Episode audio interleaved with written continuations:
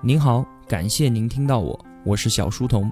我的音频节目首发平台是在小书童频道微信公众号，请您打开微信搜索订阅小书童频道。小是知晓的小，从此刻开始，我来帮您读书。在公众号内回复 QQ，我会邀请您加入交流群，与我们进行互动。小书童将常年相伴在您左右。好久不见了，这期节目啊拖更的时间有一点长了。上个星期呢，我在外地出差，清明节收假之后啊，我还要再去。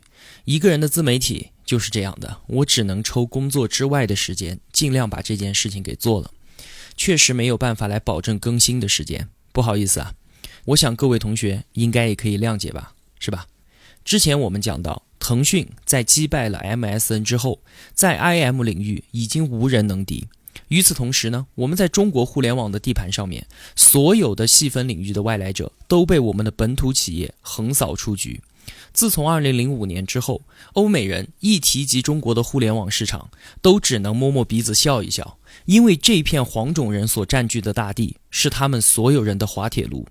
站稳了脚跟之后的马化腾，他立即提出了在线生活的战略。让腾讯的产品说是要像水电一样的融入到用户网络生活中的每一个角落，腾讯业务将覆盖一切可以看得到的网络服务，除了社交之外，还有广告、搜索、电商和游戏以及可见的一切领域。而腾讯这个战略的核心就是基于 QQ 巨大流量支持的后发策略，尾随其后，快速跟进，流量导入，然后超越反杀。这就引发了整个行业对于腾讯的不满，指责归结为三宗罪：第一个，一直在模仿，从来不创新；第二个，走自己的路，让别人无路可走；第三个，垄断平台，拒绝开放。在当时的投资界啊，有这么一个说法，说当一位创业者向投资人解说自己项目的时候，你必须要回答这么一个问题，就是你这个项目，腾讯他会不会做？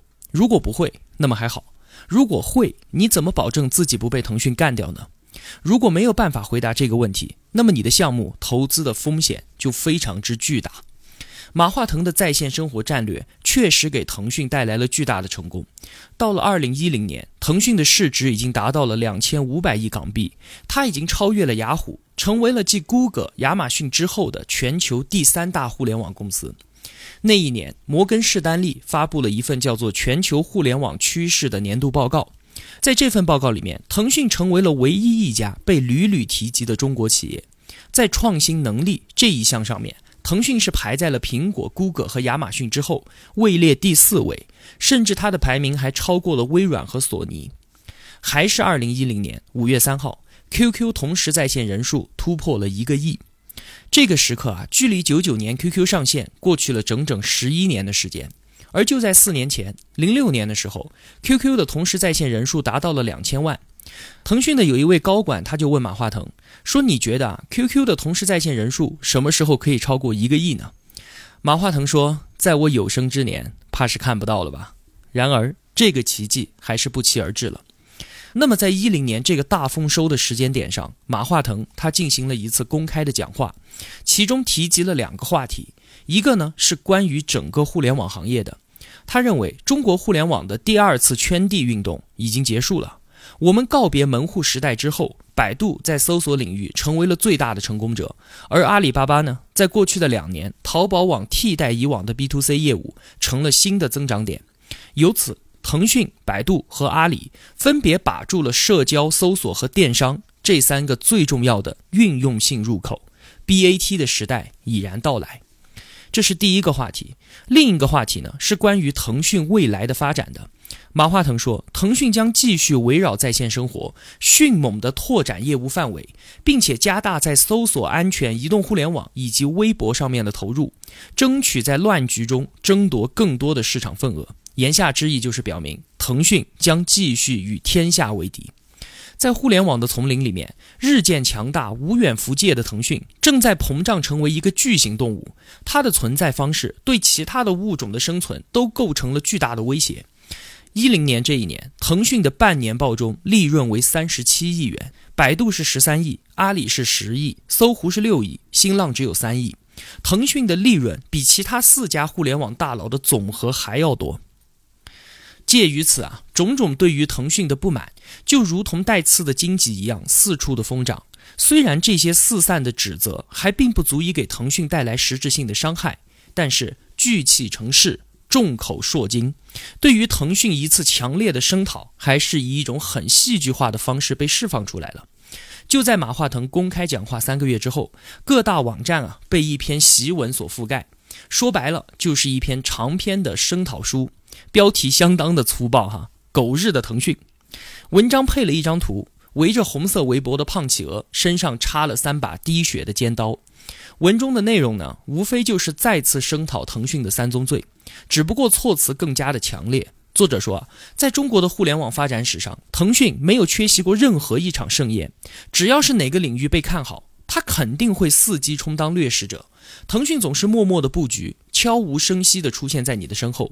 一旦时机成熟，他就毫不留情的划走自己的那块蛋糕，甚至成为终结者，霸占整个市场。他不仅不是创新者，甚至还是中小互联网企业创新的天敌。腾讯贪得无厌，没有他不染指的领域，没有他不想做的产品。与全世界为敌，必将死无葬身之地。针对这件事儿啊，在腾讯紧急召开的办公会上，每个人的面前都丢着一份这篇檄文的复印件。在长达一刻钟的沉默之后，马化腾他终于开口了，他就默默的、简单的说了一句：“他们怎么可以骂人呢？”。在他看来啊，也就这样了，无非就是骂的难听一点。这些年也没被少骂，早就皮糙肉厚了。我们做做宣传工作，化解一下负面效应也就罢了。然而，狗日的腾讯只不过是一道小小的开胃菜罢了。腾讯里面似乎没有人呼吸到暴风雨将至的气息。我们有古话：“木秀于林，风必摧之；至刚易折，上善若水。”此时的腾讯确实处在了木秀和易折的处境之中，对于环境危机缺乏敏锐性的腾讯，注定遭遇一次致命的攻击，而唯一的悬念只不过是攻击的发起者是谁，以及攻击的方式和角度如何罢了。这个时候，我们的另一位主角就该登场了，江湖人称“红衣大炮”的周鸿祎。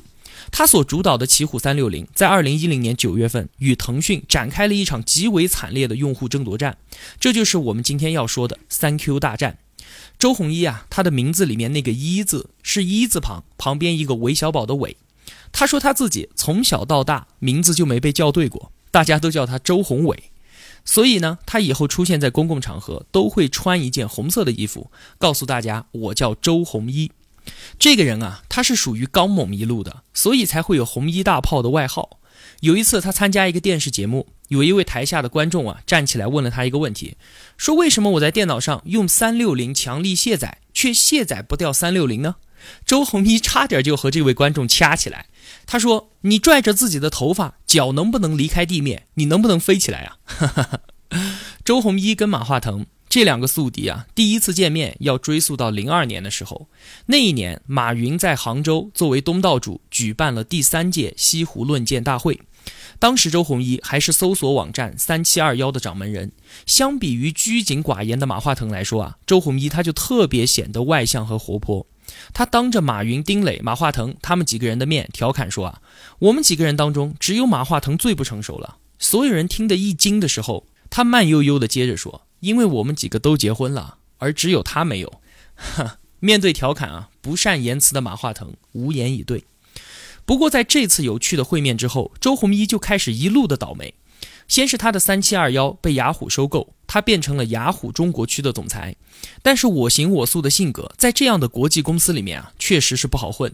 随着零五年百度上市，雅虎在中国搜索市场上的份额逐步的下滑，杨致远终于失去了耐心，把他连同雅虎中国一起就卖给了阿里巴巴。不过呢，去到阿里的周鸿祎又和马云两个人水火不容，关系迅速的恶化。没办法，他只能卷铺盖走人。后来当了一段时间的投资人，一直到二零零六年的时候，他出任奇虎董事长，开始第二次创业。后来的事情我们就都知道了。奇虎推出的三六零安全卫士，用坚决免费的策略击败了杀毒领域的其他竞争者，像是瑞星、金山这些杀毒界的大佬啊，连还手的余地都没有，就全部被他一招打翻在地。很快的，三六零就在杀毒领域一家独大。到了一零年的时候，周鸿祎他已经坐拥一级的用户。那我们说到三 Q 大战，马化腾和周鸿祎两个是怎么掐起来的？谁先动的手呢？我觉得，应该还是腾讯。安全软件这个东西，其实一直以来并不受到腾讯的重视，就如同一家大的机构里，从来就不会有人把门卫室当做是战略部门，对吧？不过呢，腾讯的在线生活使腾讯越长越大，结果就长到了周鸿祎的地盘上面。之前呢，有一个软件叫做 QQ 医生，它是诞生于零六年。当时这个软件只不过是为了防止 QQ 号被盗，所以推出的。后来不断的升级迭代，到了零九年推出三点二版本的时候，功能和界面已经开始酷似三六零了。似乎腾讯又一次启动了它后发超越的策略。到了一零年的时候，QQ 医生利用 QQ 平台发动了一波强势的推广，市场占有率迅速的提高。五月份，QQ 医生更名为 QQ 电脑管家，功能已经与三六零完全的重叠。腾讯在杀毒市场的斜刺出手，在大家看来啊，一点都不陌生。如果不出意外的话，QQ 电脑管家将首先在 QQ 体系内完成对三六零的替代，而然后呢，进而对外渗透，作为一个独立的安全软件，直接威胁到三六零的生存。最后，马化腾的杀戮名单上，只不过又多了一家互联网公司罢了。到了这个时候啊，三六零与 QQ 电脑管家的竞争事态已然白热化。周鸿祎他想了一个求和的办法，他发了一条短信给马化腾，他说啊，我们两个不要打，你腾讯呢来投资我的三六零，你看啊，旁边有一个大家伙叫做百度，我呢可以做一个拦截百度的功能，打掉他的医疗广告，我们两个一起合伙去干他。再有，我还投资了像是迅雷之类的互联网公司，我们可以把迅雷这样的软件整合到腾讯的平台上面，你还是大哥，你看怎么样？结果马化腾断然拒绝。说你说的这些东西啊，在我看来没有任何的价值。哦吼，求和不成。面对腾讯这样的巨无霸，那么放在周鸿祎面前的，无非就是两条路了。第一个，让 QQ 电脑管家不断的蚕食它的市场份额，最终把它赶尽杀绝，这个就是等死。另外一条路就是奋力一搏，极有可能在搏斗的过程中啊，被腾讯一巴掌拍死。但是这样死的比较有尊严，而且难说还能搏出一丝生的希望。接下来发生的事情出乎了所有观察者的预料。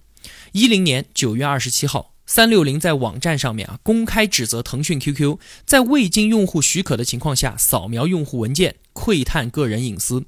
同时呢，针对性的发布了三六零隐私保护器，用以抵制 QQ 的偷窥行为。这一个动作啊，就如同引爆了一颗重磅炸弹，顿时激起了 QQ 用户的惊恐。你想想看。在一个公民社会当中，隐私那可是被视为人权保障基本项的。如果腾讯真的像一个老大哥一样的，每天都在窥探着用户的一举一动，那么中国互联网显然是一个邪恶的世界，腾讯自然也是罪不可恕。周鸿祎选择在九月二十七号这一天啊发动攻击，他是仔细想过的。据他的说法，这也是跟腾讯学的，说腾讯每一次重大升级都会选在节假日之前，这往往让对手措手不及。十一国庆节结束之后，当腾讯的高管们度假回来，发现整个互联网已经充斥着对腾讯的辱骂和指责。在腾讯的历史上啊，尽管也遭遇过种种的攻击，可是从来就没有碰到过周鸿祎这样的对手。他对于舆论有着天生的掌控和扩散的能力，同时能够在产品层面上实施有效的主动反击。首先，周鸿祎他很好的运用了新浪微博这个平台。几乎每一次的攻击都是从他个人微博开始的，他用生动煽情的文字对腾讯极尽嘲讽之能。这些微博以病毒传播般的速度迅速地吸引了网民的眼球，这使得三六零以社交化的手法掌握了舆论的主动权。而在之前的企业竞争当中，这是非常非常罕见的。其次，周鸿祎从一开始就定义了这场战争的性质，那便是草根创业者对于垄断者的反叛。他在微博中说啊，三 Q 之争本质上不是三六零和腾讯的斗争，而是互联网创新力量和垄断力量的斗争。三六零在垄断力量的挤压下找到一条生路，也是为其他互联网创业公司找到生路。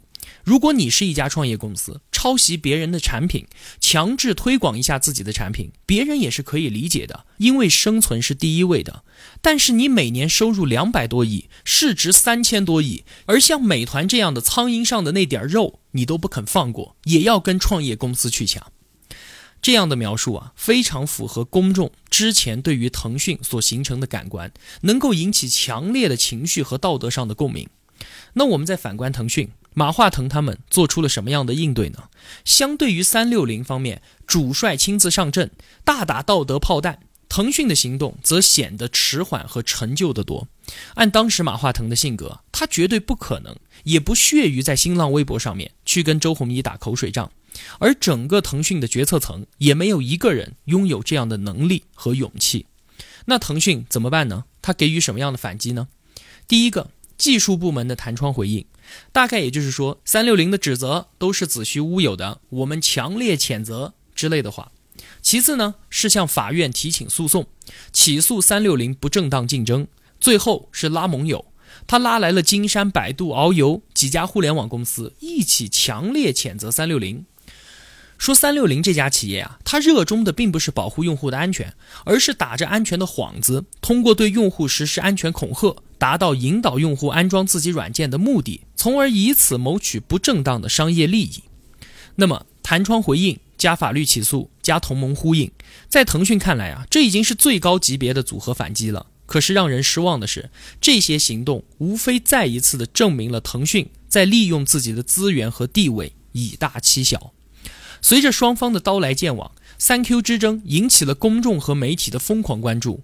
腾讯在交锋之中尽显被动之态，让马化腾更加预料不到的是啊，周鸿祎接下来还有更加致命的一招。就在十月二十九号这一天呢，是马化腾的生日，周鸿祎特意选择这一天给马化腾送了一份大礼。三六零推出了一款叫做 QQ 保镖的新工具，说是可以防止隐私泄露和 QQ 加速之类的功能。而实际上呢，把它安装上，用户在提示下对 QQ 进行修复之后，QQ 软件上的所有关系都不在 QQ 的底层上面发生了，而是被三六零全部接管。这对于腾讯来说啊，无异于釜底抽薪。三六零之前用了一个月的时间做铺垫，告诉大家你的隐私被侵犯了。现在我直接给你一个工具，就可以保护你的隐私。QQ 保镖这个产品一出来，马化腾他们立马就疯掉了。腾讯说这是全球互联网罕见的公然大规模客户端软件挟持事件，这根本就是非法的外挂程序。怎么办呢？手足无措的腾讯向深圳市公安局报警。当时啊，公安部门接到报警，确实非常的重视，还专门安排了一位副局长来接待他们。但是面对这样的案件，发生了什么事情，公安局都不知道，都没有办法定义这件事儿，更不用说要怎么去处理它了。报警和打官司这些方法是根本就解决不了互联网上的这些纠纷的。这一类的官司，最高罚款五百万，登报道歉三天，这样的处罚真的是屁用都没有。腾讯和三六零现在可是分秒必争。三天时间里面，三六零已经截留了两千万的 QQ 用户。到了十一月三号的上午，马化腾做了一个决定，停止在装有三六零软件的电脑上面运行 QQ。那天的情况我都还记得，我一直都在用他们俩的产品，包括现在也是这样。那天我去到办公室打开 QQ，结果弹出来一个公告，大概意思就是说，三六零劫持了你的 QQ 软件，两个软件你只能选一个，然后跳出一个选择按钮，要么卸载 QQ，要么卸载三六零。二选一，这给我选，其实没啥好选的。我还要工作嘛，对吧？我的所有好友、工作关系都在 QQ 上面，我怎么可能卸载掉 QQ 呢？果断删了三六零。然而啊，腾讯的这个举动引发了业界的强烈震动，用户异常的愤怒，大家有一种被腾讯胁迫的感觉。紧接着，马化腾第一次破天荒的主动邀请了各大媒体接受记者的采访。这个时候啊，网上的舆论已经一边倒的在怒骂腾讯，而媒体记者的情绪也是非常的激动。马化腾只能说，三六零的用户一点五个亿，其中与 QQ 用户重叠的有一个亿。我们做这个艰难的抉择的时候，已经有两千万的 QQ 用户被感染了，而且三六零已经在引导 QQ 用户生成图片进行传播。一个用户如果有四十个好友的话，一扩散就是八个亿。我们为了自保，只能选择下网。对不起，别无办法。这场大战它是怎么被终止的呢？两天之后，也就是十一月五号，工信委政府部门出面介入了这件事儿，用行政命令的方式要求双方停止纷争，发了一个通知，各打五十大板，要求恢复兼容，而且不得再发布煽动此事的言论。政府老大哥都出来说话了，谁还敢作死啊？对吧？双方赶紧停手。事后呢，马化腾也说，如果再给我一个星期的时间，三六零就彻底出局了，愤恨之意溢于言表。而周鸿祎呢，事后也在网上发文，标题是“与其苟且的活着，不如奋起反抗”，这也算是对三 Q 大战的自我总结，依然体现了他弱势者的反叛立场。三 Q 大战的彻底终结啊，一直要到四年之后，最高人民法院宣判腾讯胜诉，才算是结束。在法律的层面，腾讯取得了全胜。可是，正如我们之前所说的那样，法院的判决对于两家公司根本就没有构成什么实际上的利益影响。中国法律在众多的互联网恶性竞争当中，没有能够扮演恰当的、具有实际约束力和惩罚力的武器，这确实是一件令人非常遗憾的事儿。而相比之下，周鸿祎的冒险却取得了空前的商业成功。他赤身上阵，只要不被扼杀，就是大获全胜。他对于互联网舆论的超凡理解和掌控，更是前所未见。大战之后，他的知名度暴增，成为了颠覆式创新的标志人物。三六零的用户数量非但没有减少，反而增加。周鸿祎呢，借势更进一步，迅速地启动了上市计划。二零一一年三月份，奇虎三六零在美国纽交所上市，融资两个亿，当天的市盈率啊高达三百六十倍，一跃就成为了市值第三的中国互联网上市公司。腾讯打赢了所有的官司，但是在舆论层面确实是输得彻彻底底。他在这一次事件当中啊所遭遇到的舆论攻击，更是让马化腾一度的意兴阑珊，甚至他的价值观都发生动摇了。正如黑格尔所说的，获得认可的欲望是人类生存最基本的愿望。马化腾一向自诩为产品经理，日夜所思的都是用户体验以及得到用户的认可。然而，就在这个层面上，他却遭遇到了致命的质疑。后来发生的种种变化都证明，在腾讯的历史上，三 Q 大战确实是里程碑式的事件。他甚至在某种意义上改变了马化腾的性格。他开始重新思考腾讯的平台策略以及公共属性，在外部沟通上面，他也渐渐地变得柔软和开放。